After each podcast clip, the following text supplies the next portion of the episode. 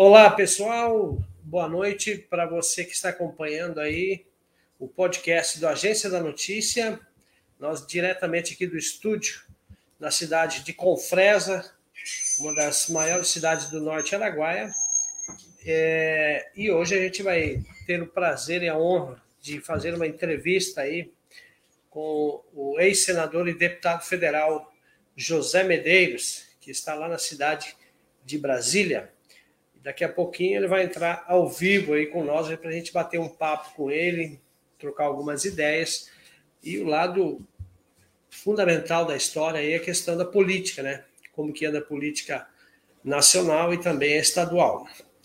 E ao meu lado está a Camila Nalevai, que é jornalista respeitado aqui no Araguaia. Boa noite, Camila. Boa noite, Ari. Boa noite a todos que nos acompanham aí pelo Facebook, né?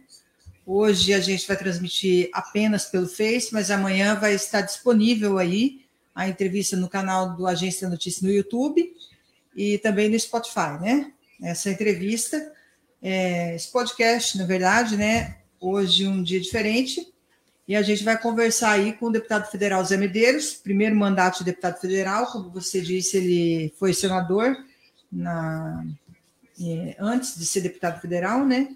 E é o vice-líder do governador do presidente Bolsonaro na Câmara Federal. Ocupa aí um papel importantíssimo, é, representa muito bem o Mato Grosso junto ao governo Bolsonaro, né? E é bolsonarista, foi um dos coordenadores da campanha do Bolsonaro no segundo turno, junto com o ex-senador Magno Malta, e nordestino, né? O Zé Medeiros ele é do, do Nordeste e tem aí uma experiência grande na, na questão política, e vale lembrar também que faz oposição ao atual governo é, Mauro Mendes. Então, os, os, o tabuleiro da política começou a se mexer né, no Mato Grosso, a gente vê um novo cenário para o Estado na questão política, e a gente vai poder discutir isso hoje com o deputado José Medeiros, que com certeza faz parte dessa, desse dessa criação de oposição aí ao governador Mauro Mendes, que até pouco tempo atrás não tinha um candidato, digamos assim, à altura, né, para debater com ele ou para disputar essas eleições aí ao governo de Mato Grosso. Mas a gente sabe que o, o Bolsonaro ele quer ter um palanque aqui no estado, assim como o Lula quer também ter um palanque aqui no estado do Mato Grosso. Né? Nós somos um dos principais produtores de grãos aí do Brasil, não é, Tiago? O Mato Grosso é o primeiro, o maior, né? É o maior produtor de grãos no país. Então, a gente tem uma contribuição é, significativa né, no governo federal. Por duas vezes nós tivemos os ministros de Agricultura do Mato Grosso, no governo do PT.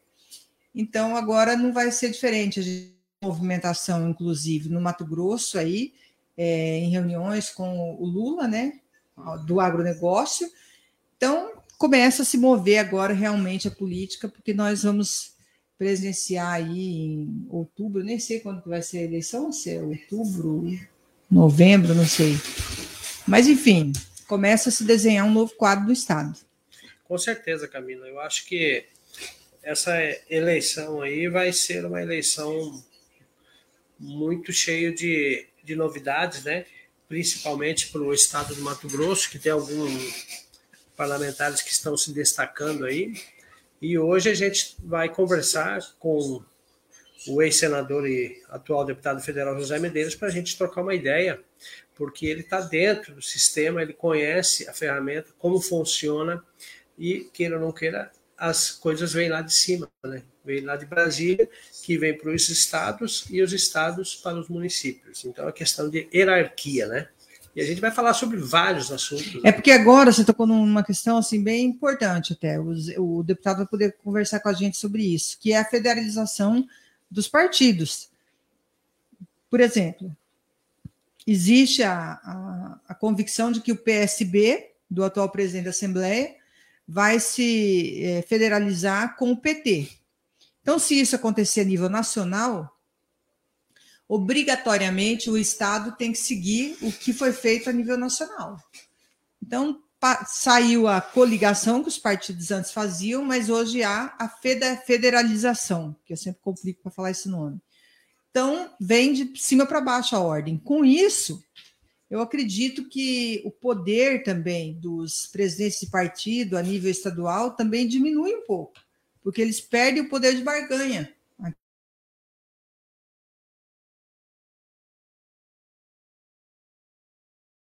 Tem que seguir a mesma linha. É, com certeza. E hoje a gente vai saber essas informações aí na realidade como é que está funcionando o universo aí da, da política, né? E, a, e também a gente vai falar sobre vários assuntos aqui com o deputado federal José Medeiros, dentre eles a questão do, do, do STF, que vem acusando o Bolsonaro, o presidente Bolsonaro agora, agora atual, né, o presidente atual, de golpe, né, que é o, o Luiz Facchini, né, se eu não me engano, né, o Facchini, é, e ele agora foi nomeado presidente do STE. O Barroso saiu e deixou a, a porta para ele. E aí existe uma articulação lá, e com a ida do Bolsonaro para a, a Rússia, eles resolveram atacar o Bolsonaro. Então, eu acredito que o, o nosso deputado aí, que é um, um, dos braços fortes do, do então presidente Jair Bolsonaro vai ter essas informações para a gente debater esses assuntos aí, que é muito importante e é pauta de todo o jornalismo no Brasil, não só no Brasil, mas também no mundo. Então, tem várias situações. Outra situação que a gente vai trocar uma ideia com o deputado é a questão da transposição do Rio São Francisco, né? Que o Bolsonaro foi fez uma obra que estava parada há 16 anos ou mais, o governo PT entregou a obra. Mas o Lula quer ser o pai da criança. Então, é porque, na verdade, quando a coisa é boa, todo mundo quer ser o pai, né? Exatamente. Quando a criança é meio feinha, ninguém assume. Não, aí tem que fazer DNA. Pegar no colo, né? Igual a criança cagada, ninguém quer pegar no Não, colo, né? Tem que fazer DNA daí. É verdade. Então a gente vai abordar vários assuntos aí, bater um papo com, com o deputado hoje, Camila, sobre essa, todas essas situações aí, a conjuntura política estadual e também. Ari, nós temos federal. em pauta uma questão, duas questões muito importantes que a gente vai conversar com o deputado também hoje. É, a aprovação da nova legislação ambiental, que foi uhum. aprovada na Câmara Federal. Sim. E, se eu não me engano, está parada no Senado. Se essa legislação aí for aprovada, é, a possibilidade de a BR-158 sair pelo traçado original é grande, porque aí eles dispensam as licenças ambientais, pede só uma licença. Se eu não me engano, é isso que o deputado Neri Geller me informou. Hum. E parece que quem está sentado em cima disso é a senadora Cátia Abreu, uhum. do Quito Tocantins. Petista, roxa. E nós temos uma outra questão também que está no Supremo para ser julgada, que é a questão da. Marco temporal. Marco temporal. Que é uma coisa que vai ser julgada, se eu não me engano, parece que eles transferiram para junho. Se isso for votado é, e for favorável, vai mudar muita coisa, porque aí a Suyamisu volta para os para antes para os ex-produtores. Os antigos, né? né? Isso, exatamente. Raposo Serra do Sol volta. Então é uma coisa que mexe aí a nível nacional, vai ser uma. E todos os produtores, tem muita gente ansiosa esperando né, a votação dessa, do marco temporal. Verdade. Hã?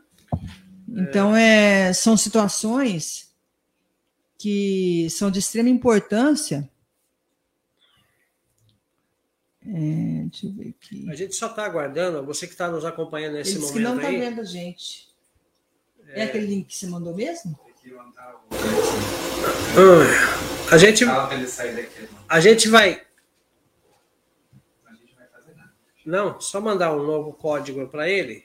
Só um minutinho, senador, que a gente já está encaminhando o um novo acesso para você entrar ao vivo com nós. Quem okay? sabe faz ao vivo, gente. É assim mesmo, viu? Já enviou para você aí.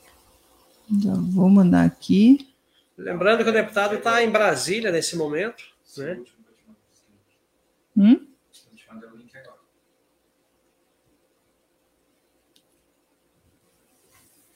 Mandei lá para ele acabamos de enviar aí o, o link para o deputado para ele entrar ao vivo conosco aqui para bater um, esse papo aí que vai ser muito bom. Ari, é, outra questão importante É, a gente está falando aí das, da questão da federalização. Conversei esses dias com o Nilson Leitão. E existe uma expectativa de alguns produtores rurais, porque o Nilson também está na CNA, né? Então, existe a expectativa do agro em cima do Nilson Leitão. Mas eu perguntei para ele como é que está a questão da, da, da, da, aproximação do PSDB com o Bolsonaro, e ele me respondeu que não há alinhamento do PSDB com o Bolsonaro. Que há é um convite do presidente para ele ser candidato ao governo de Mato Grosso. Hum. Entendeu? Mas Isso o PSDB em si. Aí eu perguntei se havia possibilidade dele deixar o PSDB, né? Porque ele começou a vida pública no PSDB, mas ele não, não me respondeu. Então, é, pelo que eu estou entendendo, é o que a gente está falando, né? As, as, as pedras do tabuleiro começaram a se mexer, as peças do tabuleiro começaram a se mexer agora, né? Então, muita coisa pode, pode, pode acontecer. acontecer né? Uhum. Conseguiu enviar o link para ele? Mandei. Não sei se o deputado está nos ouvindo, acompanhando aí, deputado. Fala com a Camila aqui através do, do WhatsApp, tirar alguma dúvida. Pode ser que esse link está indo estourado para você, com problema, quebrado? Não, acho que não. A gente fez várias lives assim, né, Tiago, na, na pandemia. A gente fez algumas e deu tudo certo. Uhum. Agora, nos testes também estava tudo ok. Lembrando que a gente fez alguns testes agora há pouco e estava tudo normal, né? Mas a questão é, quando faz ao vivo, tem, corre esse risco aí de improviso. E o barulhinho dos mosquitinhos, né? Do grilo. Uhum. Isso é normal. Bom, quero. Eu vou já sair na frente aqui, então, Camila. Eu vou mandar algum abraço aqui pro pessoal aí. Ah, você é o homem dos abraços. Manda Isso. abraço aí. Enquanto o deputado aí consegue entrar ao vivo, a hora que ele entrar ao vivo aqui, eu já paro um pouquinho aqui e a gente volta. Quero mandar um grande abraço aí para o Grupo Bege Posto Caminhoneiro. Quero mandar um abraço para o Jeff, Jeff Tanicalisto Filho. Também um abraço para a Amtec Telecom, conectando você ao mundo através da internet. Um abraço para o Bruno e toda a equipe. Também quero mandar um grande abraço para a Agromassa Pet Shop Compresa, semente de pastagem. Também quero mandar um grande abraço para o empresário Ricardo Babinski Família. Também quero mandar um grande abraço aqui para a Gráfica Aripé, o Ariovaldo e o Fábio. E também a Confresa Purificadores, que são nossos patrocinadores aqui da, do podcast da Agência da Notícia, a gente não pode esquecer, né? Colégio Milênio, um abraço para o Winter e para Lucimeire. Enquanto a gente não começa aqui, vou... ele já está ao vivo? Pode colocar. Pode colocar ele agora então. É. Opa! Boa noite, deputado ex-senador e agora atual deputado federal José Medeiros. Seja bem-vindo. Boa noite, Ari. Boa noite, Camila. Boa noite a todos que nos assistem. Prazer imenso estar com você aí, deputado. Desculpe esses probleminhas que aconteceram aí, mas é, é, é natural, né? Quando se faz ao vivo, você está. Anormal. Boa noite, Camila. De novo. Boa né? noite, né? A gente já se cumprimentou aqui. A gente estava narrando um pouco da sua história aqui, deputado. Falando sobre o seu legado, seu legado político, né? Aqui no, no estado do Mato Grosso. E sobre a importância que o seu trabalho tem junto ao governo federal Bolsonaro, né? Então, é, Mato Grosso, nesse governo do presidente Jair Bolsonaro, ele já nos primeiros seis meses já tinha um projeto de infraestrutura é, rodando e é tudo que nosso estado precisa. E eu tive o privilégio de ser chamado para vice-liderança do governo. Isso é importante porque a gente está sempre podendo é, acompanhar os nossos os nossos projetos, o que está acontecendo é, em relação ao nosso estado e também poder em tempo real levar a, os nossos anseios, né? E aí cito tantos, né? Por exemplo, agora mesmo teve um, um caso aí do, do Ministério Público que já começou a querer pôr entrave é, sobre a BR-080. Então, eu já pude trazer aqui de, de, de, de cara para o governo, levar esse problema, antecipar, porque essas coisas já não são fáceis para o nosso Estado, porque nós, por exemplo, a 158 há quantos anos está aí à espera, né? E a gente está querendo destravar ainda nesse mandato e só restam poucos meses, né? Então, é, é importante essa posição e a gente é, espera que em breve a gente possa colher os frutos dessa parceria governo federal, Mato Grosso e possa desabrochar todos esses projetos. Muita, eu sei da ansiedade, muita gente fala Tá, mas não saiu nada ainda. Mas é quando se fala em infraestrutura é, de projetos é, grandes como ferrovias, é, como rodovias, é, e com pouco recurso, como ainda é, o ministro Tarcísio pegou, veja que ele hoje tem um terço dos recursos que o governo do PT tinha. Então, é sempre mais difícil é, esses projetos saírem do papel. Mas aos poucos a gente vai é, tirando essas coisas da prancheta. Muito bem, deputado.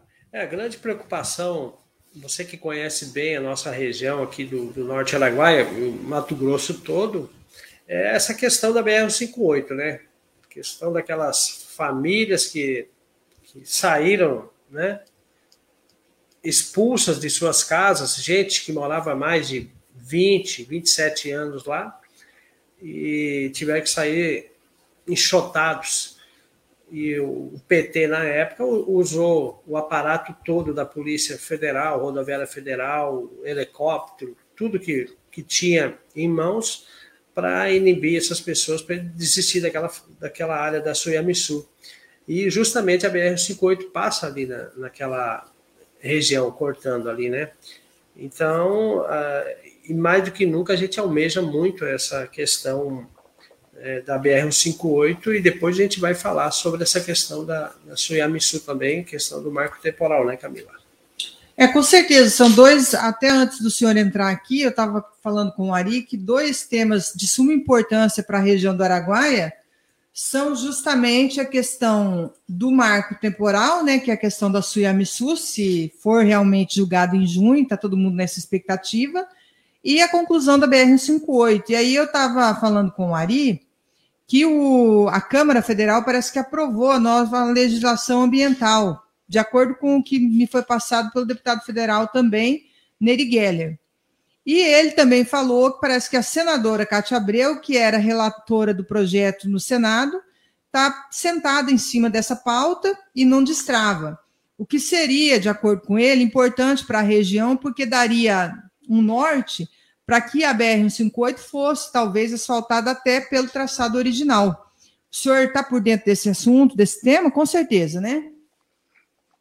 Olha, olha, é, é até lamentável que esse tema esteja parado aí há mais de seis meses no Senado. Um tema que é, tem tudo a ver com o desenvolvimento nacional. Um tema que pode poupar muitas vidas e pode também baratear o custo do frete no Brasil, porque no momento em que essa, essa lei foi aprovada, destrava vários empreendimentos, mas o Senado ficou parado brincando de, de investigação procurando pelo em ovo. Você via que montaram uma CPI onde sabia que não tinha nada, mas simplesmente para aparecer nos horários nobres das TVs. Tanto é que acabou a CPI, agora eles estão com abstinência, boa parte deles. E assuntos de extrema relevância para o país, está lá. Não tem interesse nenhum. E agora entra o período eleitoral, aí que não vai querer votar mesmo, porque é um tema polêmico e aí o sujeito não quer pôr a mão no fogo. Então, esse negócio é, para falar o jargão do caminhoneiro, é para cair os braços. Sabe por quê? O sujeito, esses caras, boa parte deles, gastam 20, 30, 40, 50, 60. Às vezes, há quem diga que gente beira gastar aí 100 milhões numa, numa eleição de senador. Para quê? Eu digo para a população, para o Brasil, não é. Porque um tema desse era para estar, tá, no dia que chegasse, era para o sujeito já 8 horas da manhã estar tá lá, vendo se a, se, a, se a mesa já tinha despachado para ir para as comissões e começar a trabalhar. Dada a urgência, a necessidade que o país tem disso. Não. Está sentado em cima, e eu não sei se é ela, quem é, eu só sei que está lá no Senado. Aqui a Câmara fez o dever de casa e nós estamos aí. E aí, pronto, quando, quando vão ainda discutir isso, é na velocidade da vida. E ainda vem a, a toda a, catrefra, a catrefagem que tem nesse, nesse país, com o discurso tacanho é, sobre meio ambiente. Gente que não sabe, gente que nunca pisou, não sabe nem o que é, é capim se jogar ele no meio de um canteiro de cebola e no meio de um capim e no meio de um, de um capim navalha, ele não sabe diferenciar qual é qual. Uhum. Mas estão é, lá com papel na mão, lendo e dizendo que o Brasil está se acabando e tal. É, ontem eu vi um negócio, um repórter na um analista político na Globo News falando que Petrópolis está acontecendo essas coisas todas e tem tudo a ver com negacionismo climático, inventou mais essa, do Palácio do Planalto. Ora, eu fui dar uma olhada na história. O Petrópolis tem quase 200 anos e desde a sua fundação que ocorrem inundações ali, porque a água desce daqueles morros com tudo. Então, assim, o que tem de gente que não está aí, não quer saber de resolver os problemas do país, é uma coisa de louco. Então, por isso, Camila, que é um 58 está aí nesse pedaço que não consegue alterar, é, asfaltar dentro da terra indígena aí, porque garotos passam no concurso aí do Ministério Público, às vezes até de, de, de juiz, e não sabe o que é a vida real. Ele vive numa eterna Netflix. Então é isso a nossa realidade. O senhor sente que o senhor caminha meio que na contramão é, nós estivemos juntos lá na, em Brasília, naquela reunião sobre a questão da BR-158, e eu senti assim, parece que estava todo mundo meio perdido, sabe? A gente chegou lá buscando dinheiro, aí os deputados, o senador Jaime Campos apontou que dinheiro não era o problema, mas que o problema eram as licenças, e aí eu fiquei assim, digamos, sabe quando você perde meio rumo, assim? Eu fiquei meio perdida. falei assim, uai, mas o problema era o dinheiro, agora não é dinheiro, então é licença. Aí você arruma licença e os deputados não colocou dinheiro. E antes disso, eu tinha acompanhado uma fala do Nelson Barbudo, que ele chegou lá falando que a bancada federal já tinha feito um acordo com o governo de Mato Grosso para colocar o dinheiro numa numa MT aqui, que eu não me lembro agora qual que é. Mas se eu não me engano, liga Tangará, não lembro agora de cabeça. É na é, perto é na BR 174. É e aí o Nelson Barbudo chegou antes e pau e vomitou aquilo ali. E aí eu falei assim, mas gente, mas não é possível que o negócio está desse jeito. BR-174. Sabe o que, que ocorre? É, na verdade é o seguinte: a, o, o Mauro fez um acordo. O Mauro fez um acordo lá com, com eles. Comigo não, eu não dou um centavo para Mauro Mendes. Mauro mente, é, mente, eu acho que mente até na frente do espelho para treinar, ver se está mentindo bem. Então, assim, não dá para não dá para você pôr um centavo na mão dele, porque a gente já tentou de outras vezes, já mandei dinheiro para a saúde, ele não põe, não adianta. Essa BR-174 aí é, foi mandado, tá para fazer a licença lá, lá também não tem licença. Tá um ano na SEMA aí a licença e não saiu. E outra, cadê? O, se o dinheiro está à disposição, por que, que não começou? Por que está atolando lá? Ele não, pôs um, não fez um palmo de asfalto lá, não fez as pontes, não fez nada, não, não fez nada. Então, então, cadê esse dinheiro, né? É, já que está à disposição. Eu mesmo não pus para lá, eu pus para 158. Minha emenda, você vai ver, tá 15 milhões aí para 158, é, é toda a minha emenda. Tudo que eu tinha de emenda, pus aí a minha emenda de bancada. Então, é, e pus para quê? Não pus para construção, não. Eu pus isso aí para manutenção, por quê? É, falei com o Antônio Gabriel. É, vocês devem ter visto uns vídeos que eu coloquei no grupo. Eu vi um produto que, que saiu agora, que tá muitas prefeituras de Mato Grosso já tá usando, que é um produto que chama de agregado. Ele, ao revolver o solo ali e quando aplicam esse produto, segundo o que é, a bula do, do produto pro, promete aí, dura, dura aí cinco anos. Eu falei, se esse produto durar um ano na 158, já tá bom demais, né? Então, é, eu mandei 15 milhões. É, agora o Denit tá, vai fazer um teste aí uhum. do, da, desse produto aí nessa rodovia. Então, estou torcendo que dê certo, porque se der certo, aí a gente põe todo esse trecho aí e ele fica como se fosse asfalto, sabe? Não tem como. É, é, não tem problema de ambiental, porque é biodegradável, enfim, não, agre, não agride o meio ambiente. Então, assim, da minha parte, eu coloquei tudo aí. Então, não entrei naquela briga lá, porque ali a bancada é toda pro Mauro, e assim, estavam falando a língua do governador. O governador tinha pedido, soltou balanga beijo neles, eles querem acreditar, acreditem. Mas o Mauro não vai aplicar dinheiro naquela rodovia, porque se quiser já tinha, já tinha aplicado.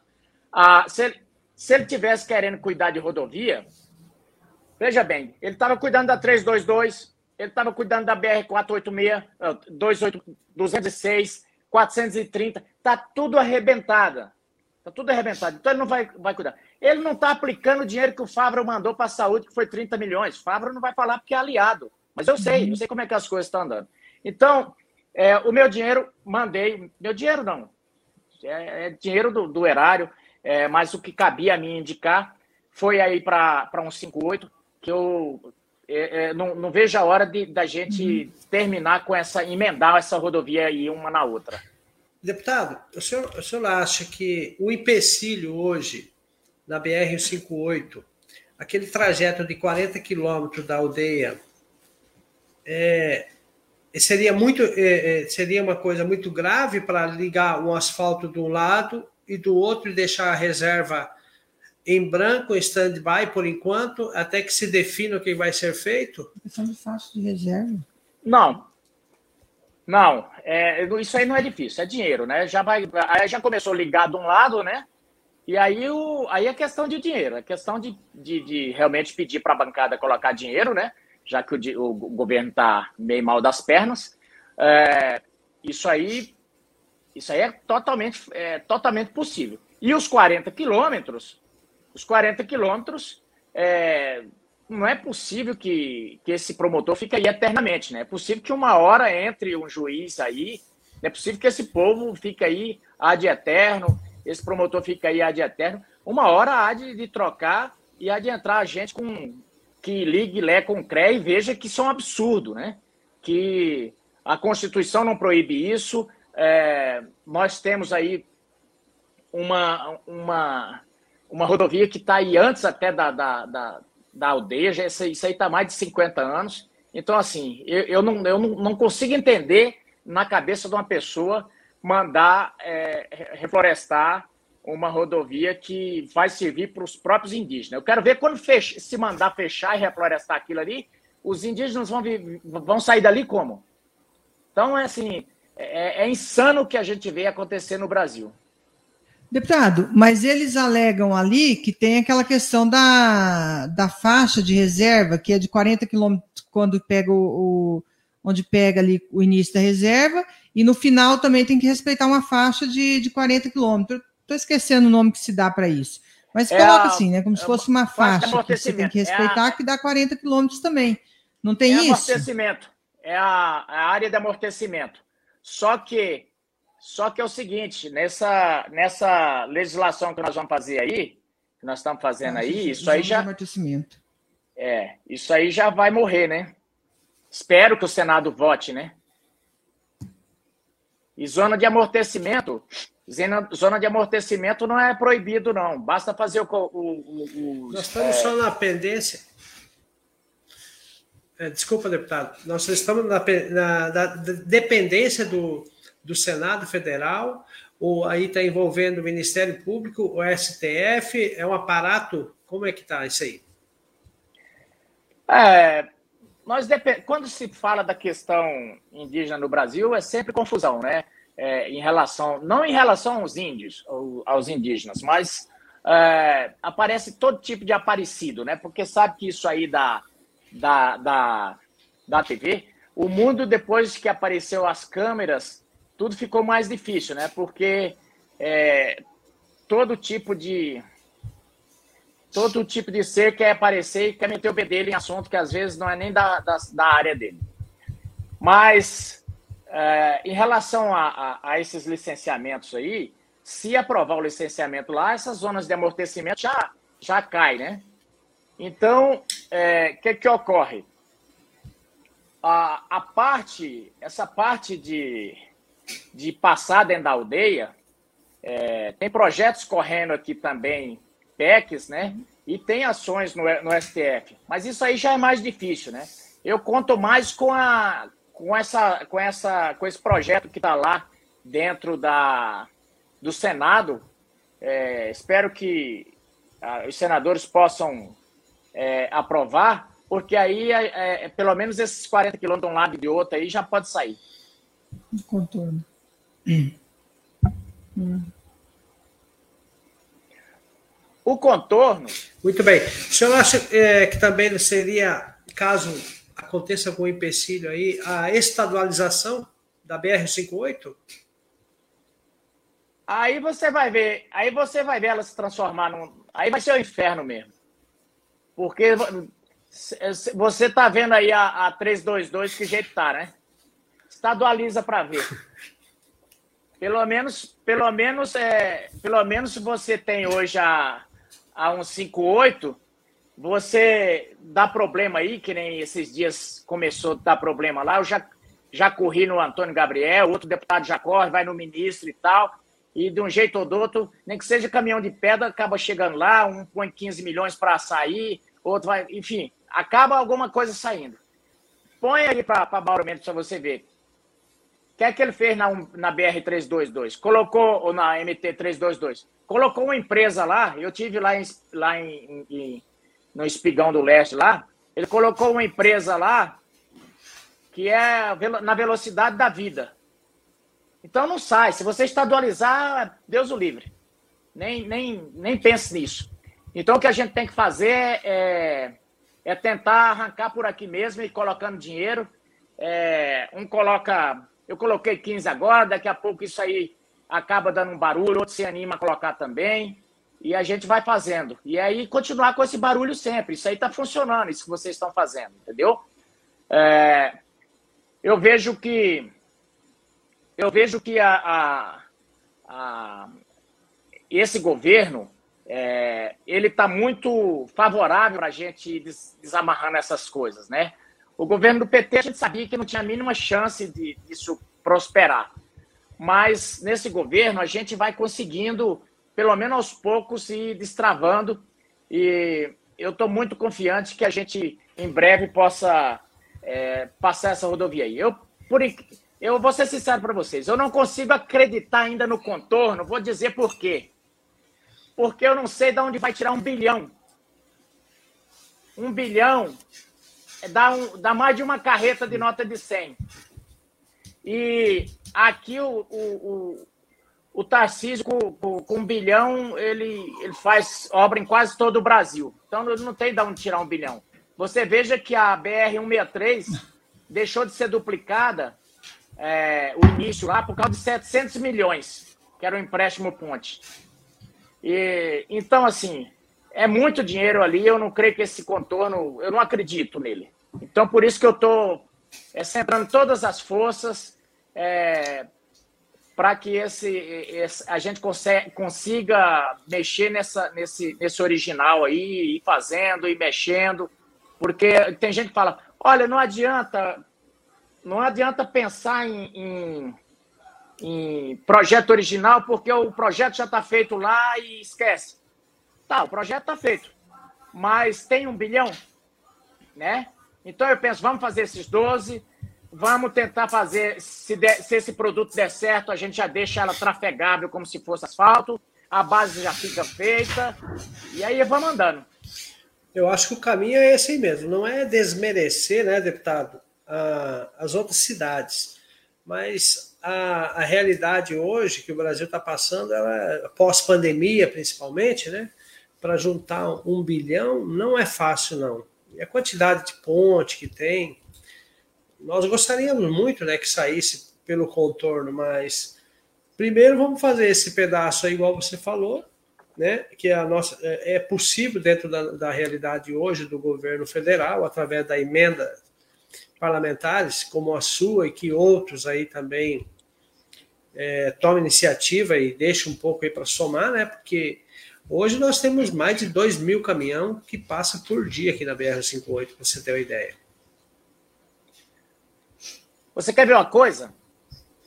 Essa, o valor dessa, pelo menos era, né? Deve ter subido um pouco mais. Mas duas emendas de bancada completa, dá para fazer todos esse, esses 120 quilômetros aí do, do, do traçado original. Duas. 10 emendas não faz o contorno. Então, em dois anos, em dois anos dava para terminar o contorno aí com as emendas de bancada, entendeu? Caso consiga o, o licenciamento. E, e o contorno você não faz com emenda de bancada. Não adianta você tentar fazer, que você não faz. São obras de alta complexidade. É, você passa por, por alagados, você passa por por, por, por serras, você faz, enfim, é, é, outra coisa. Então, já que os projetos estão prontos, você faz o original ali, o outro, quando tiver dinheiro, faz.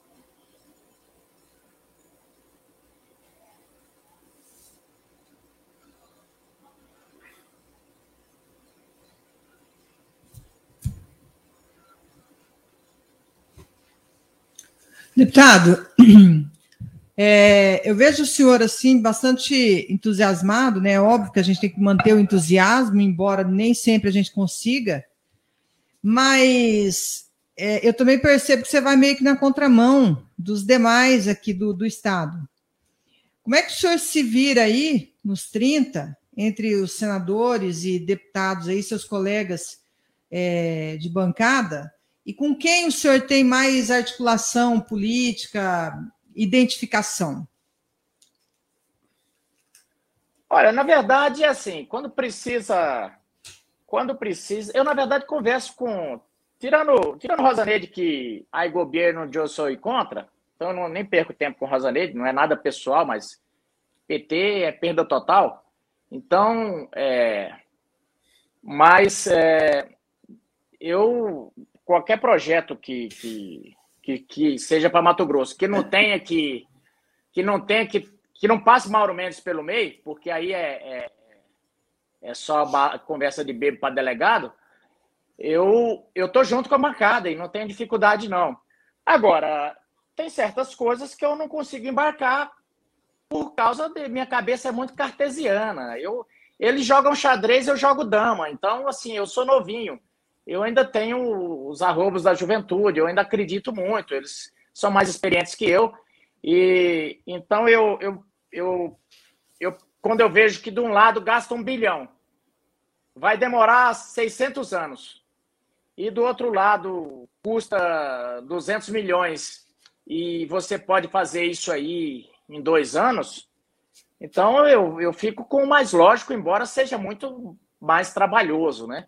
É, o povo fala que, que isso é maluquice, mas eu penso assim, eu penso dessa forma. É a mesma coisa.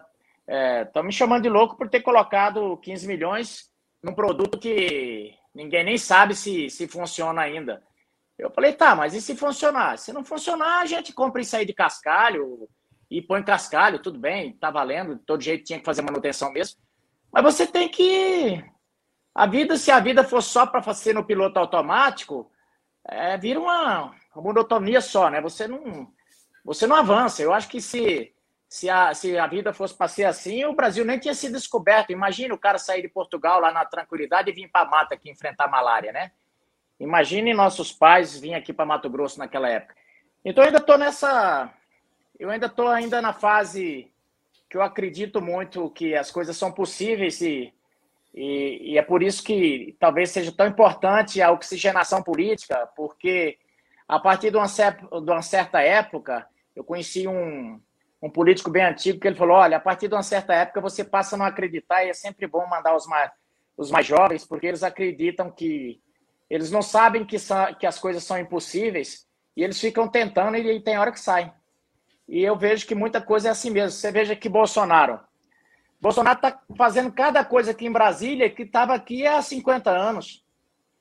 É, essa coisa do São Francisco mesmo. Ninguém achava que fosse sair mais.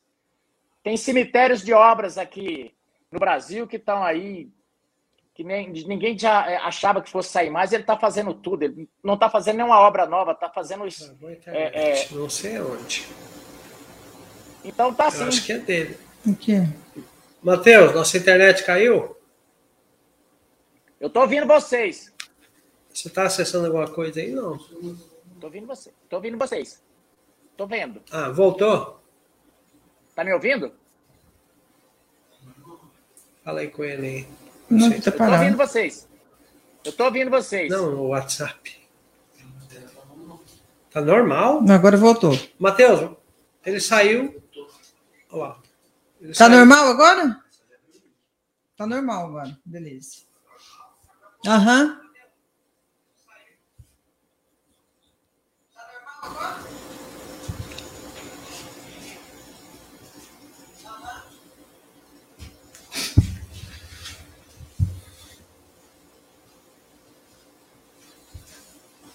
Fechou.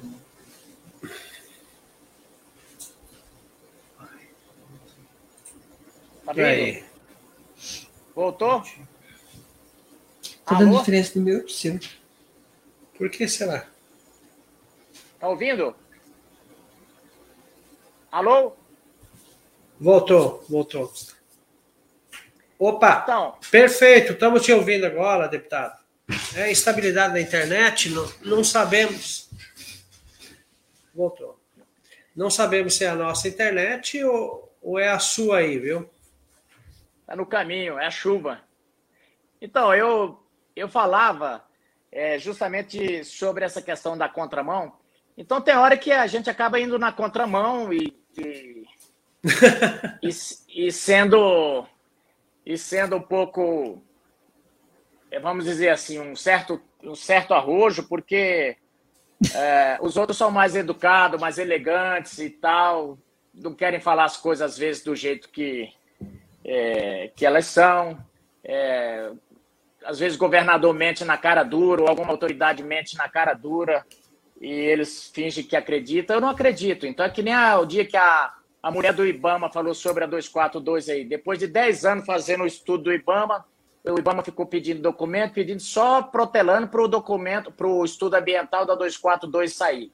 Ela veio, ah, agora não dá mais porque o estudo venceu. Eu esculhambei com ela toda lá, ué. Pessoal, não, mas você está sendo muito duro. Eu falei, não, eu não tô, não é, não é pessoal, eu não tenho estrada. O povo de Mato Grosso tem estrada. Então, o que ela fez com o Mato Grosso foi uma tremenda de uma sacanagem. Isso até na Bolívia daria cadeia para ela. Então, ela tem que ouvir, pelo menos. Aí saiu de lá chorando, dando uma de, de, de coitada. Falei, não, ela tem que ouvir, porque o que ela fez com, com o Estado, um prejuízo de 10 milhões só do projeto, e sem falar que a 242 está parada até hoje por causa dessa mulher. Então, é, mas a bancada ficou, todo mundo veio me chamar a atenção, que eu não devia ter sido tão duro é, com ela. Não é duro, é que você tá. Quem vem para cá, Ari, Camila, eu acho que você não tem que vir nem para destratar os outros, mas você não pode vir também é, querer fazer média com ninguém, porque você está aqui eleito para advogar por Mato Grosso. Veja bem, se você contrata um advogado, e se o advogado é um, é um banana, é um cara, é, vamos dizer assim, educado demais, elegante demais e nunca se posiciona ao seu favor, cara, você fica desprotegido. Então você tem que ir para cima dos interesses do Estado. É, você pode até não conseguir, mas você tem que ir com os dois pés no peito, os dois pés no peito, porque se você não for, os outros representantes dos estados vão. Eu admiro a bancada nordestina, porque é o seguinte: eles até podem se matar entre eles, mas quando se, se fala de Nordeste, olha, é a bancada toda mordendo o calcanhar por causa do Nordeste. Os paulistas são 80 por causa de São Paulo. Então aqui é, eu não estou culpando ninguém, não estou falando que meus colegas não fazem o serviço, mas assim, eu estou dizendo o fato de eu ser tão veemente, é, porque eu estou sendo pago para isso, para vir aqui e encher o saco.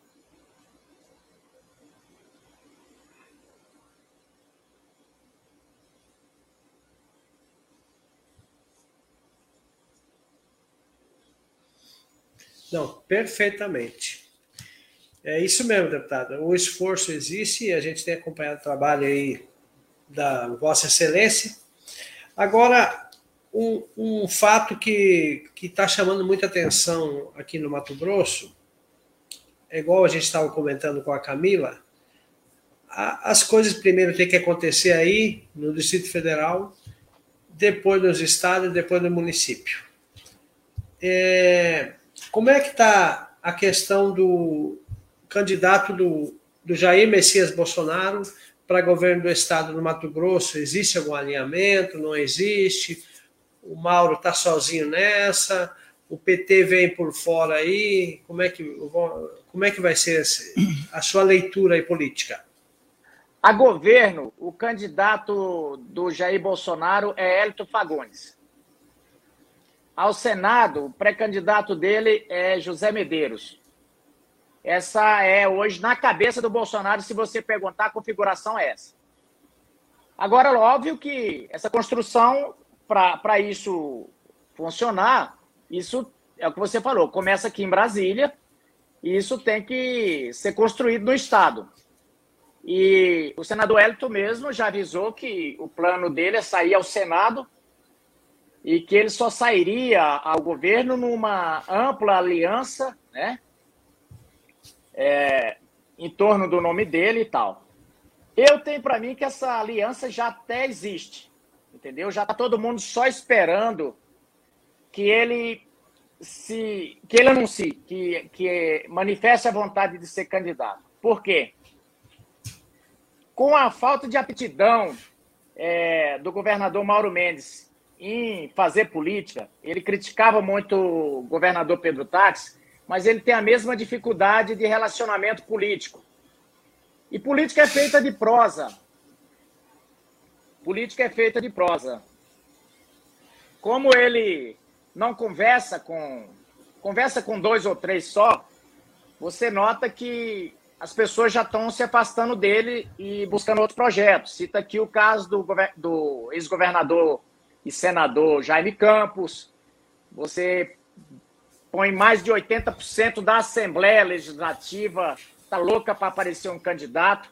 Então, assim, no momento que o Hélito pôr o nome, mais de 70% da classe política de Mato Grosso pula no palanque dele. Se não de direito, de fato. O cara pode até ficar no Balanga Beijo com o Mauro Mendes, mas de fato ele vai estar trabalhando pelo Edson Fagundes, porque não aguenta mais ser destratado por Gilberto Figueiredo, ser chutado por Marcelo Padeiro, ser esnobado por Mauro Carvalho, é, ser chamado de disso e daquilo por Mauro Mendes. Olha só, o Mauro acabou de dizer que nunca desrespeitou ninguém. Mas o Mauro fez isso em, em praça pública com Bezerra, que é ex-senador, ex-governador, um homem de 80 anos. Ele chamou a atenção do Bezerra na frente de todo mundo. Então, assim, expôs a, a, a o ex-governador. Isso fica né, na carteirinha. Então, se o Hélito lançar o nome, ele fica de cara sem o PMDB. Ele fica aí, provavelmente ele perde Max. Ele vai ter que rebolar para poder manter algum partido com ele. Eu arrisco a dizer que se o Hélito consolidando esse projeto, o Mauro joga a toalha.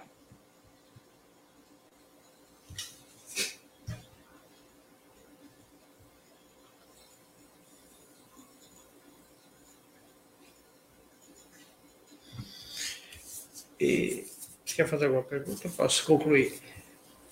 E, e o agronegócio, como que fica nessa história aí, deputado José Medeiros? O agronegócio, eles têm um projeto, elegeu Neri. É, elegeu Neri. Então, eles não, não vão se matar pela firma, não. Eles tão, vão querer eleger o Neri e o Mauro ele tem que se viabilizar como candidato a governador. Então, eles sabem, como o Mauro não, não, não, tem, não tem jogado com, com o meio político, é, daqui a pouco daqui a pouco vai estar tá aí, de repente, o Hélito com dois senadores no palanque, Neri e Medeiros. Então, assim, é, eu vejo que.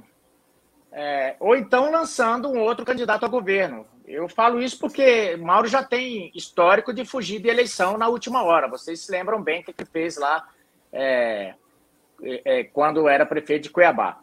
Eu tenho a impressão que o agro, ele nesse momento, ele vai, vai ficar observando o cenário, vai. Ele tem, ele tem aí, quer estar muito próximo do presidente Bolsonaro. E quando eu digo agro, o agro tem dois agros, né? Quando eu digo agro, estou falando o Eraí e o Blairo ali, o grupo deles. Né? O restante do agro está com o presidente Jair Bolsonaro, vai estar vai tá com o Hélito. Não está com o Mauro. Por causa do FETAB. Tanto que o Mauro arrancou do couro deles FETAB. Porque o que o Mauro fez nesse governo, veja bem, a situação. Pedro Táxi pegou o governo arrebentado e ele não teve Covid, a pandemia para ele receber aquele tanto de dinheiro. Ele não teve reestruturação tributária, lê esse aumento. O Mauro aumentou os produtos, às vezes, em até 50%. Então, é, o, o agronegócio ele não está contente, o comércio não está contente, por isso que eu digo que o Hélito tem é, uma avenida para construir aí. Então, o, o, cenário é esse, o presidente Jair Bolsonaro é, vai ter o um palanque aqui, e aí é, vamos ter aí uma eleição bem, é, bem disputada, o Mauro defendendo o governo dele, e nós dizendo o que ele não fez e o que fez, ou seja, o que o governo do Mauro hoje se tem. Ou as obras acabaram de começar ou não começaram ainda.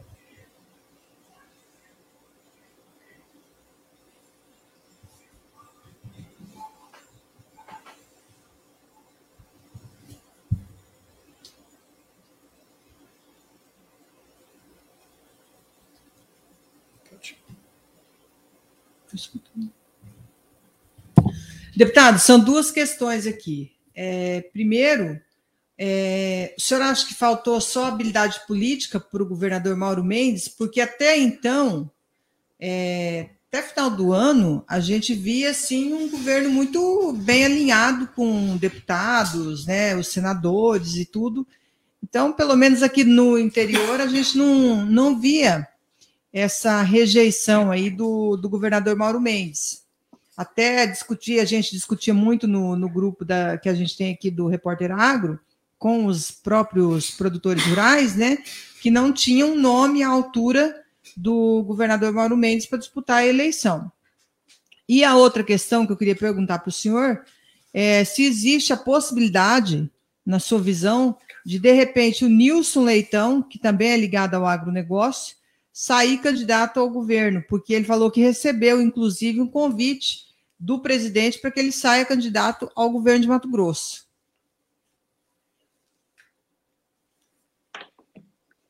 Boa pergunta. Olha só, é... essa, essa, vamos dizer assim, essa, essa unidade em torno do, do Mauro, ela realmente existia é, e, na verdade, aliado é assim: ele vai tolerando, tolerando, tolerando, leva um chute aqui, uma bicuda ali, e vai sempre na esperança de que as coisas melhor, melhorem. Mas aí o que, que acontece? Ele vem entrar no último ano já, ele só com desgaste perante a base dele, e, e só na base do, da truculência. E aí ele nota que ele tem que procurar uma outra uma outra pairagem, porque ele fala, quatro anos de novo disso eu não aguento. É o que está acontecendo com o Jaime, o, o, o Boteiro já externou, ele acabou de dizer, olha, se não quer conversar, então tudo bem, a gente vai para outro lugar. E isso, eles tiveram coragem, né? São dois caras independentes, é, tiveram coragem de fazer isso. Mas lá, a boca pequena na Assembleia, a maioria das pessoas já falam isso. É o estilo. É o estilo do Mauro e, e, e é o jeito dele, tem que respeitar. É, então, o que, que ocorre? Se fosse só isso, os caras talvez ficassem. Por exemplo, se a administração tivesse boa. Mas eles sabem que a administração do Mauro está sustentada em quê? Está sustentada pelo fato de que a, a, imprensa, a grande mídia cuiabana, o Mauro o Mauro está com ela. Então, é, o governo dele se sustenta no marketing. Então, a, a galera sabe que quando a oposição começar a mostrar agora o que ele não fez nas estradas, ou então começar a mostrar o que ele fez de asfalto, mostrar que o asfalto é de um centímetro, que já está arrancando agora no período de chuva, mostrar que as pontes que estão aí há mais de 50 pontes há todo esse tempo pronta e o Mauro não colocou encabeçamento, provavelmente para deixar para o período eleitoral e o pessoal se lascando. Quando mostrar essas coisas, o pessoal vai ficar muito pé da vida, né? E quando vê o tanto de dinheiro que veio e o pessoal saber que o Mauro não construiu os hospitais regionais lá em 2020 para deixar para construir aqui na, na aqui no período eleitoral, só para mostrar que construiu numa pancada só, é, e não construir durante a pandemia, isso é uma, isso é uma loucura. Fechar hospitais, que nele fechou em Barra do Bugres, é, os hospitais regionais desaparelhados, muita gente que faltou leito, mesmo tendo tanto dinheiro. Quer dizer, e aí você, se você perguntar, e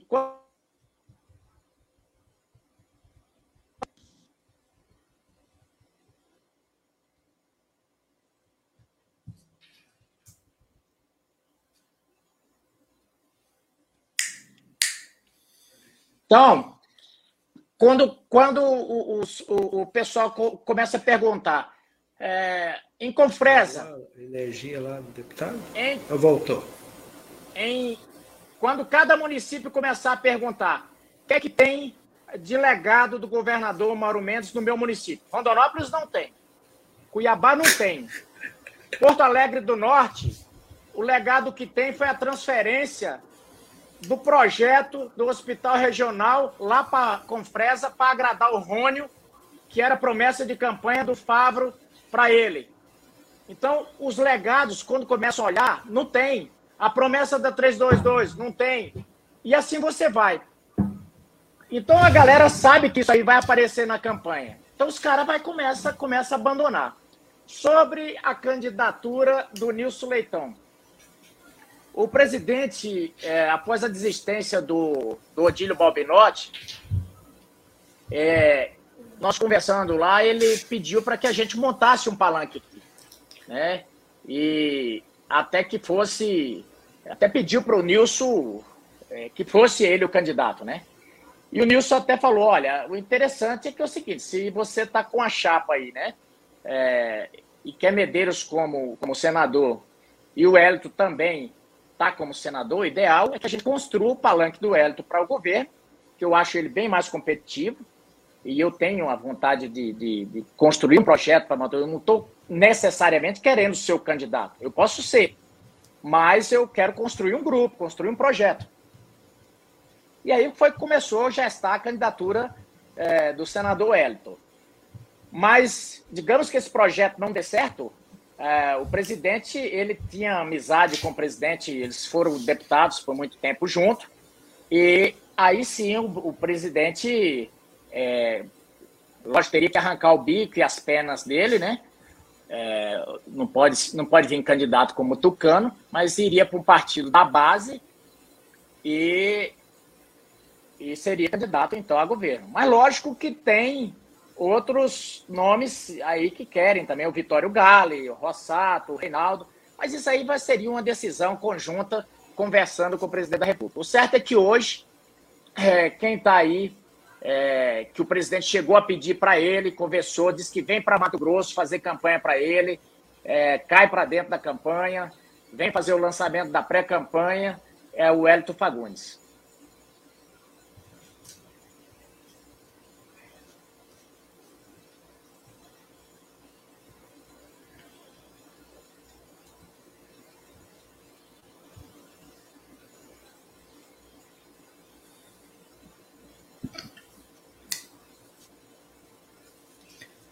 Deputado, quantos por cento do eleitorado o presidente Bolsonaro tem hoje no estado de Mato Grosso? Olha, a última pesquisa que eu vi, ele estava com 48. Lula estava com 20. Mas eu creio que quando apurar os votos, o presidente vai ter acima de 65% dos votos.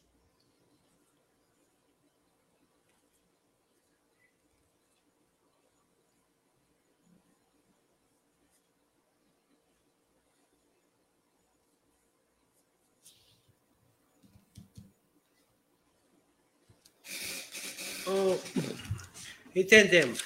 É, deputado, uma pergunta aqui. Como é que está o seu alinhamento aqui no, no Araguaia é, com essa possível candidatura sua a, a, a federal? A, não, a senador do, da República hoje. O senhor já foi senador uma vez, o senhor já tem um pouco de experiência. Como é que está esse alinhamento aí? Olha, na verdade, eu não eu não trabalhei ainda pré-campanha nenhuma, né? Porque, como eu estou na vice-liderança, focado totalmente nos trabalhos aqui, e ainda estamos na construção dessa pré-campanha, saia senador, saia federal, depende muito da, da decisão do presidente, né? Porque é, eu não saio sem o apoio dele, né? Então, é, hoje, é, nós temos aí essa situação que ele foi para o PL, né? Ele foi para o PL e o senador Elton é do partido dele, né? Então ele tinha, já tinha formado um compromisso comigo que, ia, que eu seria o candidato dele a Senado. Mas antes dessa situação aí, é, o, o partido do Elton tem exigido que o, o presidente apoie o Elton e não o Medeiros, né? Então, lógico que vai ter, se o, se o senador Elton não for para o governo, é, o presidente vai ter que tomar uma decisão e aí, digamos lá, de repente ele fale que eu tenho que recuar, eu tenho que recuar, né? Eu não vou sair candidato contra, é, é contra o presidente. É, por exemplo, em 2020 eu não recuei porque o presidente não pediu. Cheguei a perguntar e falou, não, não, toca o barco. Mas é, essa é uma outra, agora é um outro momento, né? Agora, se ele falar, se o senador for Elton for candidato, mas o presidente falar que me apoia, eu saio também, não tem problema. Ah, mas então está indefinido ainda, eu não caminhei ainda fazendo pré-campanha, não conversei ainda é, com ninguém. Tenho andado no Araguaia, mas trabalhando, assim, conversando com as prefeituras, foi questão de recursos, essas coisas, né?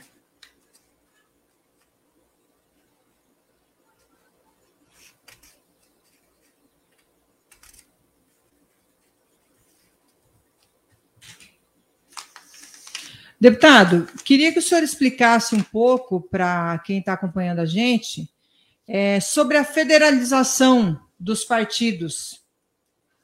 Ah, ok. Ok. A federal, a, é, foi criado esse, esse instrumento aí de federação, porque antes havia as coligações, né?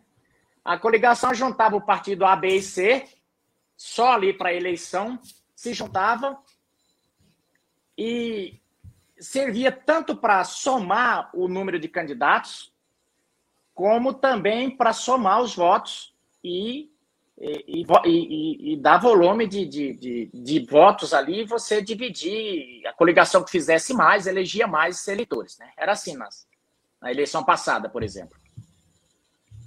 Por exemplo, a, a minha coligação tinha é, um, um, o Neri, Emanuelzinho, é, Ezequiel, e por aí foi. Acabou se, eh, se elegendo eu, é, é, Neri, o, o, o Emanuelzinho, é, Rosaneide e tudo mais. Estava essa coligação toda aí, né? É, que estava lá na coligação do Elton. Agora não. Agora os partidos não podem mais fazer coligação mas pode fazer federação. Só com a diferença. Hoje, os partidos só podem lançar, se você tem oito vagas de deputado federal no Estado, o partido só pode lançar oito candidatos e mais um. Ou seja, mais uma mulher. É, enfim, oito candidatos e mais um, né? Então, é, se ele se juntar em federação, Então pode lançar o dobro? Não. Pode juntar 10 partidos em federação. Cada partido vai catar o seu. 10 não, né? Mas oito aí partidos, né? É, cada um vai apresentar um candidato, o seu melhor candidato, e apresentar e formar uma federação. Mas só pode também nove. Não soma mais, que nem da, da, das outras vezes. Bom, qual é o, o, o objetivo dessa, dessa federação? Bom, tem os fundos partidários. Os fundos, né? A questão do fundo partidário, aí vai somar. Porque a federação, ela é como se tornasse aqueles partidos um só partido. Mas tem um detalhe da federação. Ela não vale só para a eleição. A partir do momento que, por exemplo, PMDB, PSDB e, e outro aí qualquer, né? Vamos dizer lá, o, o União Brasil. Se eles fizerem uma federação, vale para a eleição, mas eles têm que ficar, um, eles têm que ficar nessa federação durante todos os quatro anos. Então, a, as comissões aqui no, na, na Câmara, no Senado, tudo, eles vão ser como se fosse um partido. Eles não vão competir mais, cada um disputando. Não, é um quinhão só. Eles não vão ter o, o PMDB, vai ter suas vagas, o, não. É, é como se fosse um partido. Então, assim, ó, tudo bem, você, você ganhou lá na eleição, mas agora você é um partido só, não é mais não é mais. Você não vai ter uma identidade mais aqui. Não tem nada a ver. A Comissão de Constituição e Justiça, o PMDB vai ter o fulano dele aqui. Não, a federação vai ter as vagas dela aqui. Acaba somando, porque eles, a, a federação vai provavelmente fazer bastante vaga e tudo, mas há quem não goste porque, de certa forma, perde a independência. O partido não tem tanta, vamos dizer assim, ah, tanta autonomia, né? A federação é que conta. Então, e eles não podem, mesmo que briguem, mesmo que saiam na peixeira, tá, já tá unido. Não tem como sair. Então, federação é isso. É, é uma junção é, de partidos que torna eles um só durante os quatro anos.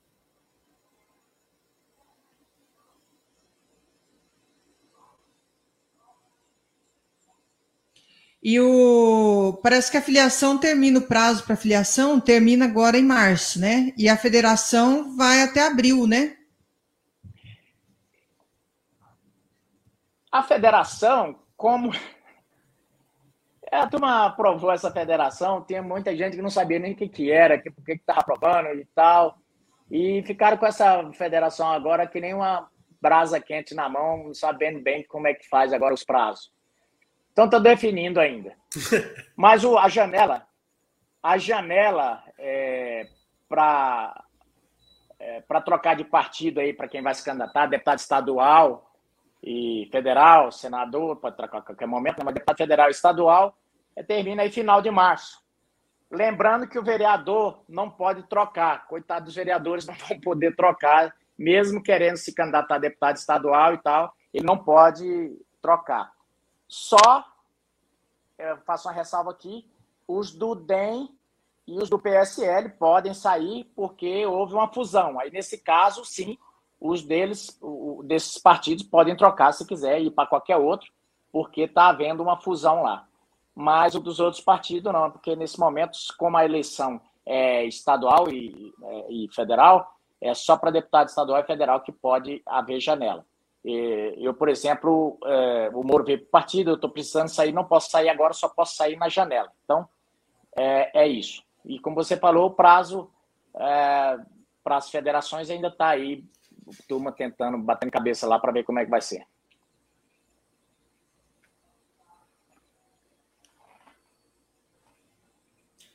O senhor pretende ir para qual partido, deputado? Então, você tem um aí para indicar que eu tô. Então, olha só.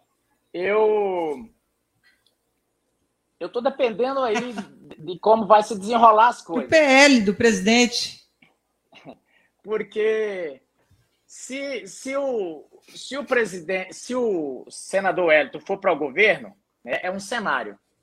Se ele mantiver para senador, é outro. Por exemplo, se ele for para governo, tudo bem, eu posso ir para o PL, né? Mas se ele mantiver para senador, não tem como eu ser candidato ao Senado lá, né? Por exemplo, ele vai para o Senado e o presidente continua me apoiando para o Senado. Então eu tenho que ser candidato a senador em outro partido da base aí, PTB ou qualquer outro né, que esteja. Então, é, esse é um cenário é, que, que se desenrola aí, então eu não posso, nem eu sei agora ainda para onde eu vou. É, tem que esperar.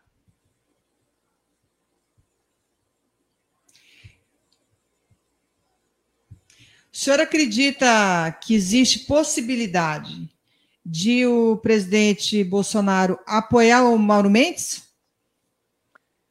Olha, eu estava vendo, eu sempre achei que era impossível chover para cima. Aí, quando foi esses dias, eu recebi um vídeo de uma cachoeira correndo para cima, lá no Rio Grande do Sul. Então, depois que eu vi aquilo, pode ser que seja, mas é tão, tão possível quanto aquela cachoeira. É, é muito, é muito difícil, mas é, como eu achei também que era é, quase impossível que o presidente fosse é, é o PL, né, por causa de, de, da, de N circunstância, e, mas a política acabou fazendo com que ele tivesse que ir. É, então pode ser que. Mas eu diria hoje que, que não. Porque o presidente realmente ele quer um palanque aqui e não está com essa não tá com essa vontade por N fatores, pela, é, até pelo fato do, do da, das opções que o Mauro Mendes fez de se juntar com Dória, de se juntar com, com Flávio Dino, Wellington Dias, naquelas, naqueles manifestos todos contra o presidente, e o, batendo o tempo inteiro nessa questão do combustível, quando ele sabe que isso aí é uma coisa que, essa preço paridade dólar, não foi o presidente que colocou. Se ele mexer agora, é, dá um, des, um, des, um des, enfim, des, desbandaia tudo aí a questão na, na, economia, deixa o mercado todo louco. Então, a, eu acho que a relação ali está muito esgarçada para poder é, ter uma parceria política. Não seria não seria benéfica para nenhum dos dois.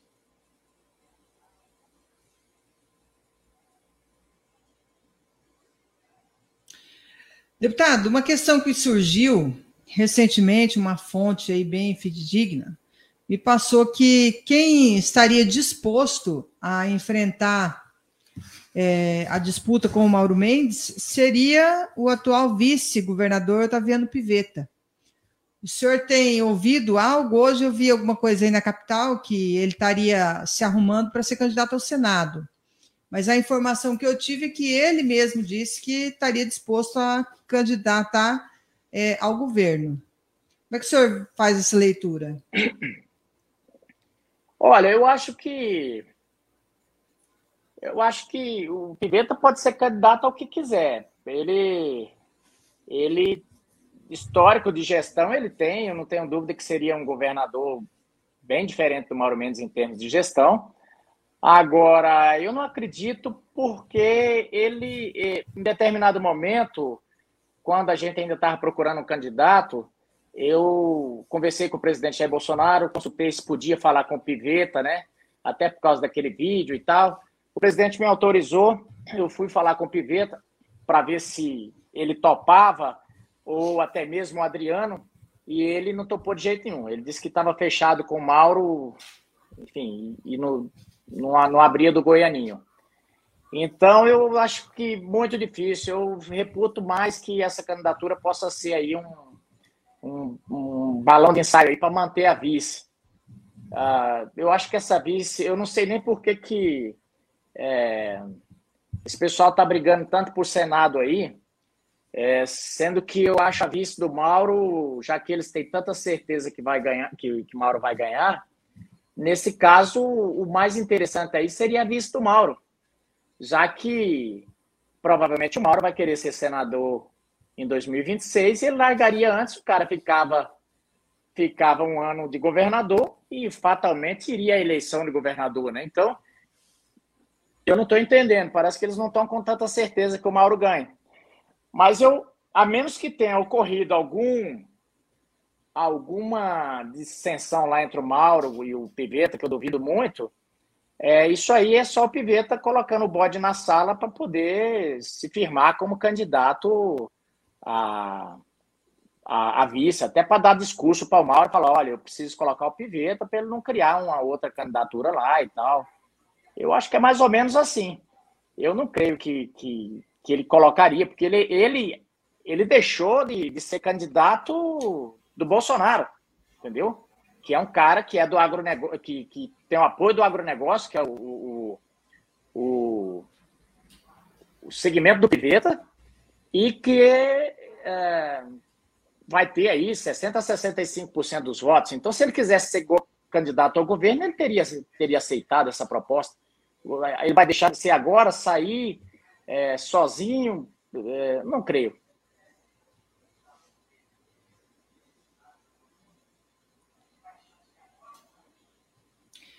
E, deputado, tem aí essa onda agora do Vitório Gale também, né?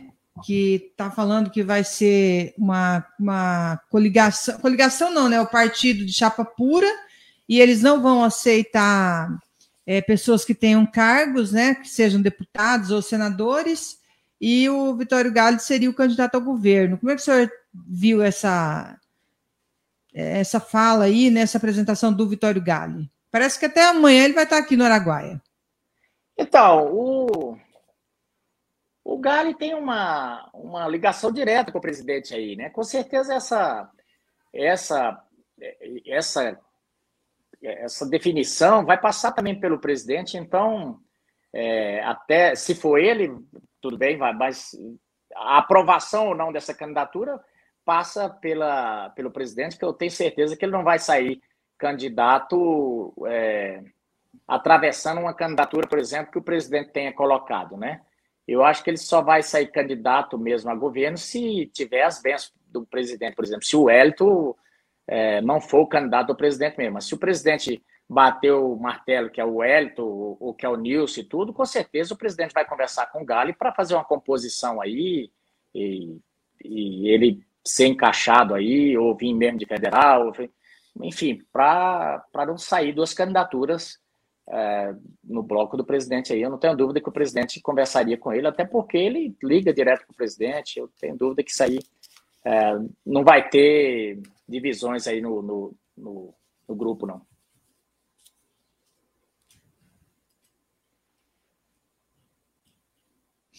Como é que o senhor tem acompanhado a política do Araguaia em si? A gente tem batido muito na tecla do regionalismo, né? O pessoal batendo muito, chamando essa questão do regionalismo que a, a necessidade de ter um representante da região, tanto na Câmara Federal quanto na Assembleia. O senhor tem observado essa movimentação? O senhor veio bastante para cá também, conversa muito com prefeitos, com lideranças. Então, eu acho que aí tem nomes bons que estão se levantando. Eu tenho incentivado muito, muito o Ed, o, o, o Hernando, que você até entrevistou ele ontem. São dois bons candidatos a deputado federal, estadual, tanto faz um como o outro, ou Hernando Federal, ou Edil Estadual. Enfim, tem nomes bons aí no Araguaia, é, nomes que, que querem ver o, o Araguaia é, no, no, no, na crista da onda, nomes que com certeza vão meter os dois pés no peito de quem está querendo fazer zoneamento socioeconômico, é uma coisa que eu tenho toda vez que eu vou no Araguaia, que eu encontro as pessoas, falei, fica de olho aberto, porque o Mauro não dá ponto sem nó, o Mauro sempre faz. Você veja que o Mauro, as coisas do Mauro sempre são anunciadas 23 de dezembro, sempre na calada da noite. Ninguém está ouvindo falar desse zoneamento, esse troço está sendo feito aí quieto. E, e aí eu fico preocupado. Quem, quem da, da é, tá, tá, tá, acompanhando esse, esse negócio aí? Tem que ser é, deputado estadual que acompanha. Me falaram que que tinha um deputado daí que estava acompanhando, eu espero que esteja. Mas isso é importante que. Doutor Eugênio, né? Isso, tomara que esteja acompanhando, é, porque é, eu, vi, eu vi, eu participei da, da reunião, eu vi os membros, eu vi que na comissão ali, o, o quem participaram, o menos, o menos petista ali era Alexandre César. Então, daí para você ver o, o, o, nível da comissão.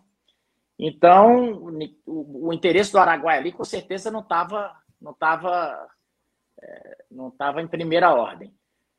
E a gente precisa ficar atento com essas coisas, porque senão acaba com a economia do Araguaia. Então, é, é, eu vejo com bons olhos essas, essas lideranças, essa discussão, essas discussões todas. Cada região aí já, é, já teve seus candidatos, o Araguaia também já teve, já teve até governador. E a política, ela, ela é assim, é de, de lançar lançar nomes, conversar e, e, e se posicionando, se colocando.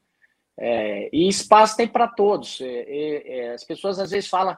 Ah, dia eu vi gente reclamando que, ah, mas o, o Araguaia, não sei o que, vou mandar meus recursos não sei para onde, porque o Araguaia, falei, olha, isso é bobeira. É o, nós somos eleitos pelo estado inteiro.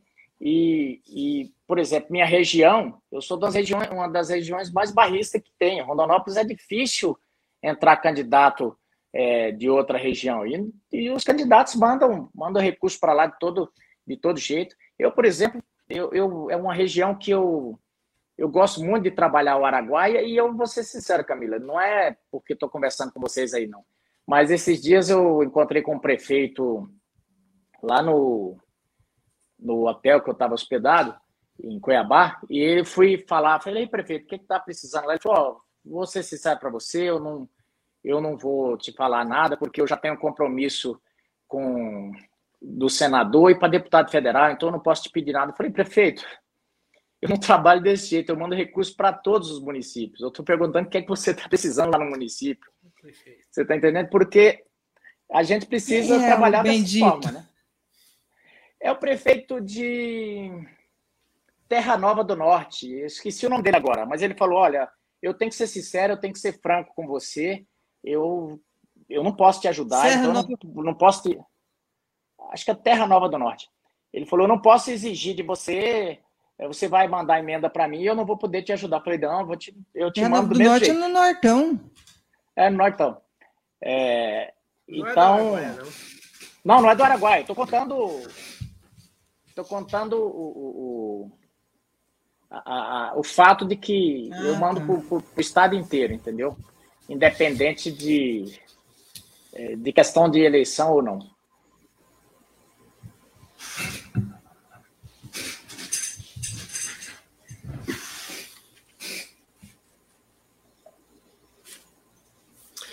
É, deputado, é, nós já estamos aí com quanto tempo aí, Camila?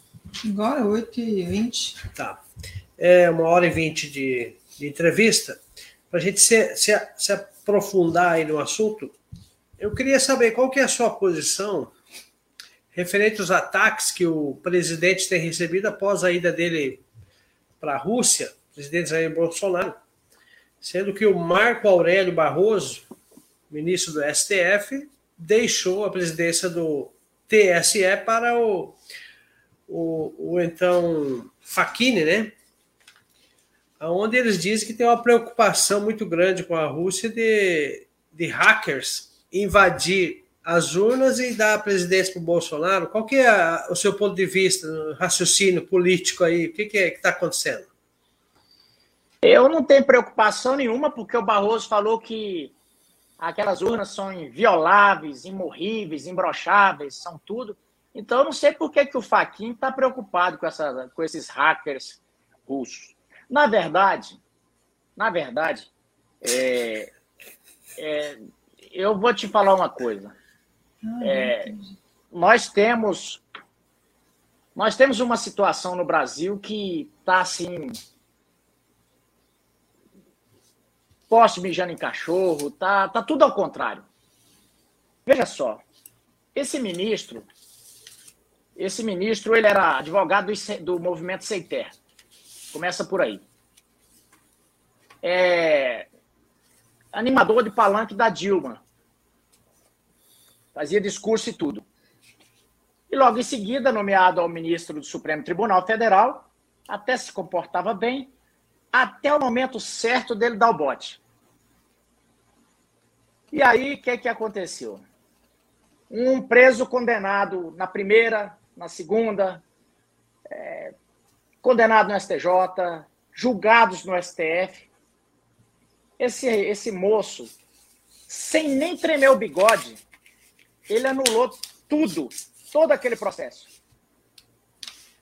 Com um argumento dos mais frágeis do mundo, de que a competência não era da vara de Curitiba.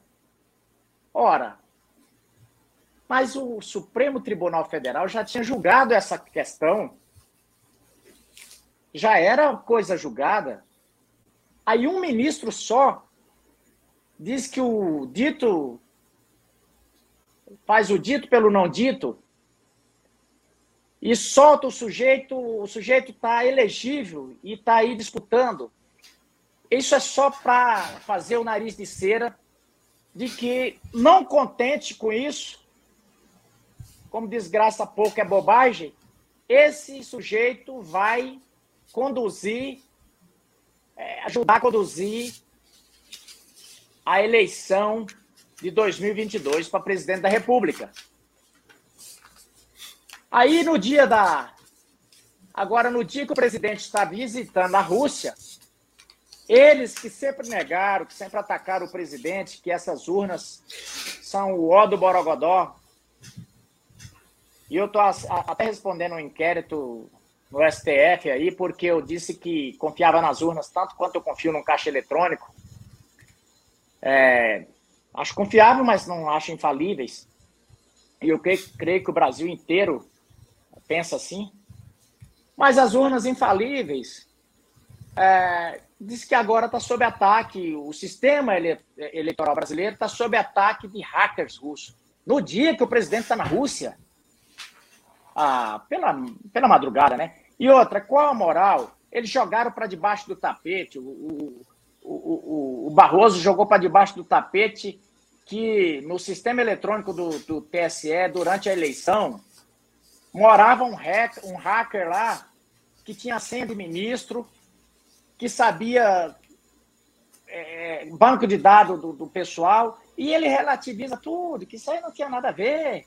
Mas, ao mesmo tempo, quando o presidente disse que isso ocorreu, eles abriram um inquérito para tentar punir o presidente. E mentiram. Deram um jeito de mentir. Eu, inclusive, estou entrando com a representação contra a delegada, porque isso é crime. Você processar alguém, abrir um procedimento sabendo que aquela pessoa não é culpada. Porque o próprio delegado que conduziu o inquérito disse: não existia sigilo no inquérito. E, meu pai do céu, um inquérito desse não tem que ter sigilo mesmo, viu, Camila? Viu, Ari? Porque ele é do interesse de todo brasileiro. Mas ele queria manter escondido o seu, o seu Barroso.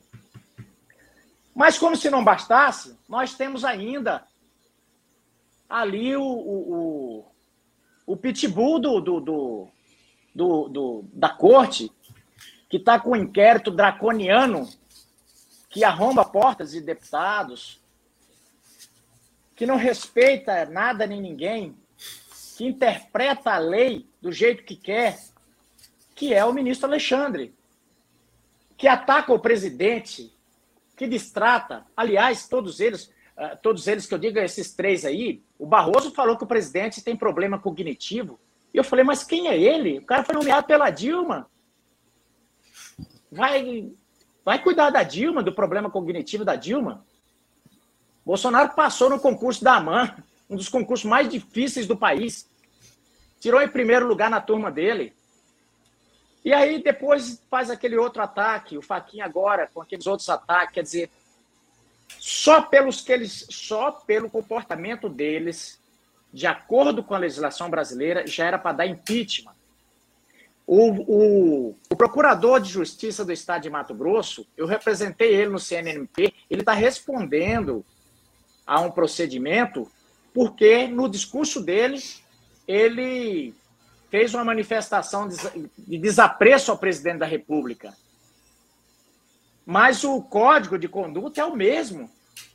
Ou seja, esses caras, eh, eles não podiam estar fazendo o que estão fazendo. Então, assim, nós vamos ter uma eleição conduzida por, por gente que deveriam se, se colocar totalmente suspeita quando o assunto é, é Bolsonaro. Porque eles, eles. Olha só o que, é que o Faquinho teve a coragem de falar essa semana. Que nós estamos aqui para combater, que vai combater o, autora, o populismo autoritário. Eu perguntei, eu, será que ele estava falando do Barroso? Porque o Barroso vive nas câmeras. Ou será que estava falando do Alexandre? Porque eles vivem, eles vivem na, nas câmeras, mas são extremamente autoritários. Um vídeo desse aqui é capaz de arrombar minha porta aqui com a Polícia Federal depois. Mas primeiro arromba a, a, a da, da, da, a da rádio. Bem, e aí, o que, que acontece? É, esses caras vai, vai, vão, vão para as rádios, para as TVs, porque eles sabem que atacar o presidente eles sabem que atacar o presidente é, dá ibope. Dá ibope. É, mas deixaram de ser ministros. Eles já não são mais juízes. Eles agora são políticos togados. São mais ou menos como se fosse no futebol. O presidente Jair Bolsonaro tem que enfrentar o time adversário, os dois bandeirinhas correndo pela lateral e o juiz pelo meio. Tá desse jeito. Porque é cotidianamente ele é atacado. engraçado que quando ele se defende, a Globo coloca, e todos os jornais, presidente Jair é, Bolsonaro vou pedir uma parte uma aqui. ataca a corte.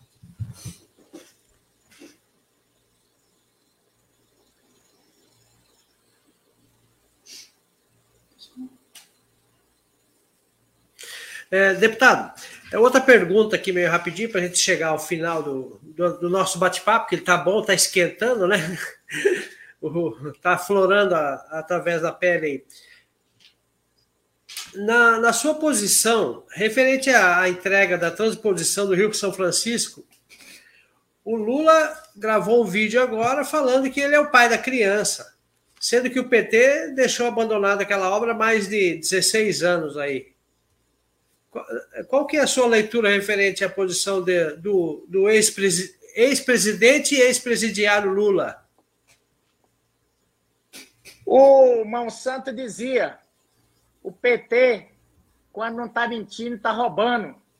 Nesse caso aí, está mentindo e está roubando. Porque aquela obra estava abandonada. Já tinha ido para o brejo. Ninguém tinha esperança mais. O presidente Jair Bolsonaro presidente Jair Bolsonaro recuperou, tá lá água chegando, salvando vidas. Então, assim, é, o homem é terrível. Eu até lembrei o seguinte: é, eu vi uma mulher tirando uma foto lá e, tinha um. Tinha cinquentão na, na, na capinha do celular. Falei, sorte dela tira, dando esse celular para o presidente fazer um selfie, que é o presidente, viu? Se fosse o outro aí, aquele cinquentão não voltava, não. Então, assim, esse povo aí sabe muito é, é passar a mão em, em obra alheia, em, em, em, tudo. O que sabe é roubar e mentir.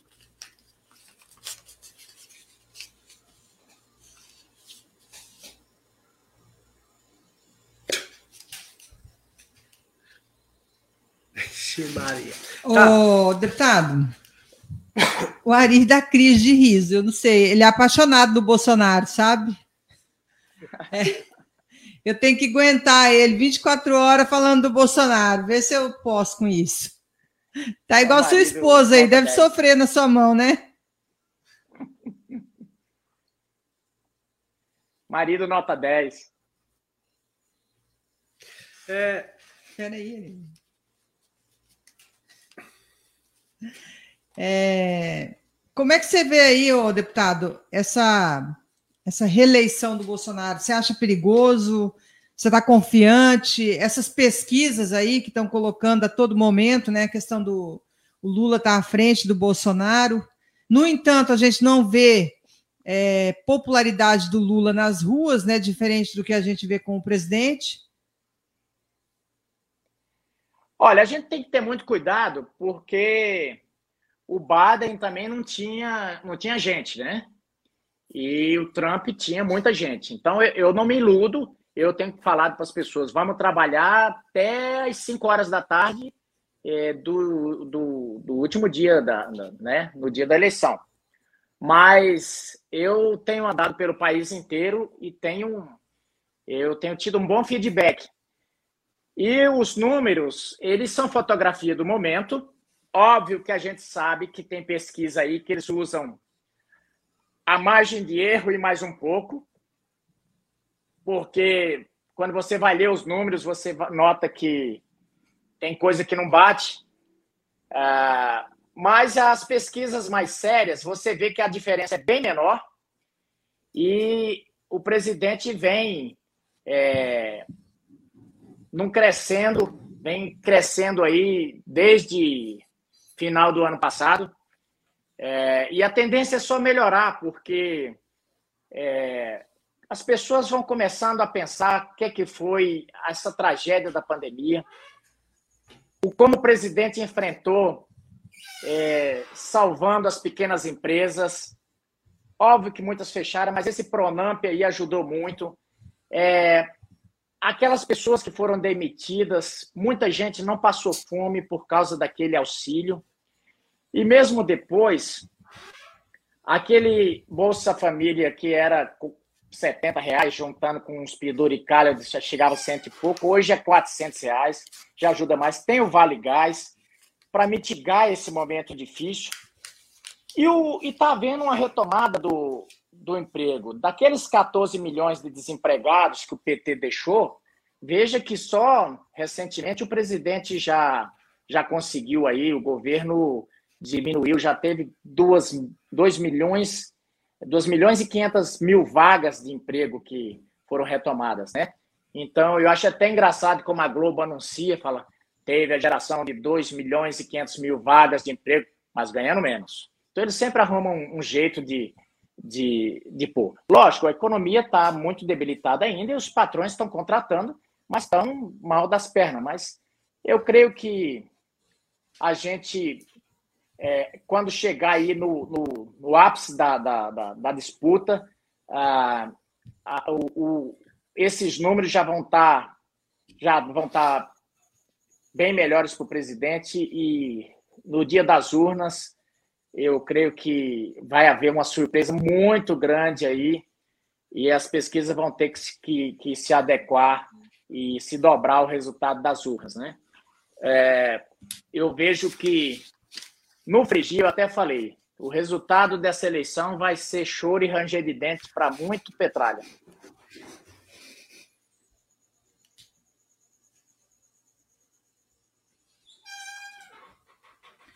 Deputado, é, para mim finalizar minha parte aqui com o senhor, eu queria só confirmar uma coisa. É, a sua pré-campanha é para o Senado mesmo. O senhor não pretende sair candidato a deputado. Se o Hélito Fagundes sair candidato ao Senado, o senhor também é candidato ao Senado? Eu só, só, eu só não saio candidato ao Senado se o presidente Jair Bolsonaro pedir para eu sair da disputa, né? Se ele chegar para mim e falar, oh, meu Deus, não vou poder te apoiar, né? Aí eu não sou doido, né? Porque a, a 2020 eu já vi qual é o resultado de uma eleição quando ele está apoiando outra pessoa, né? É, então não dá. Mas se ele estiver me apoiando, eu sou candidato ao Senado.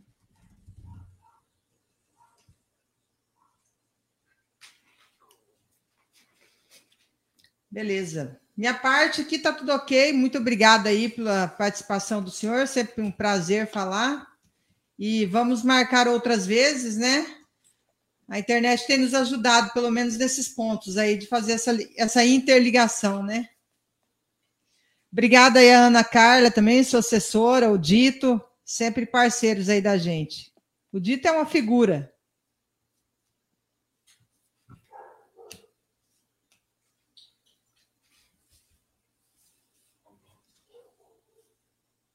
Travou.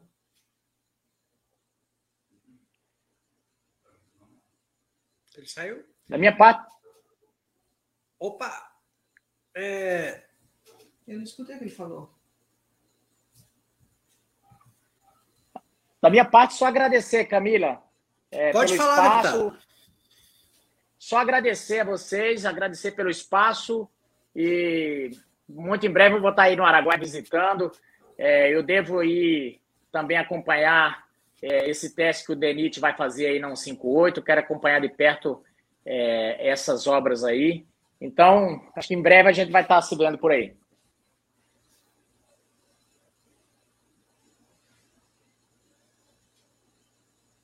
Vou marcar um jantar.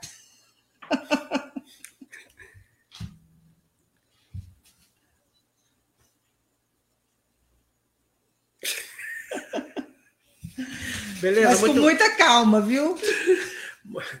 Bom, pessoal, quero agradecer aqui a presença do deputado federal e ex-senador José Medeiros, que está ao vivo diretamente de Brasília. Primeira transmissão que a gente faz aí com a pessoa pública e esperamos que esse primeiro venha outros e outros e outros e outros. Então, muito obrigado pela sua paciência aí, deputado, por nos atender. Sabemos do seu compromisso que o senhor tem aí em Brasília. Muito fica, conteúdo, né? É, e o conteúdo foi muito bom aí nessa nossa conversa e a gente quer agradecer de coração aí. Boa sorte para você e a gente está por aqui também trabalhando, tá? E a vocês fiquem todos com Deus e até a próximo podcast de terça-feira que vem. Valeu. Se o se Alexandre mandar a polícia aqui, eu vou falar que o culpado é você, são vocês, viu? Valeu. Valeu.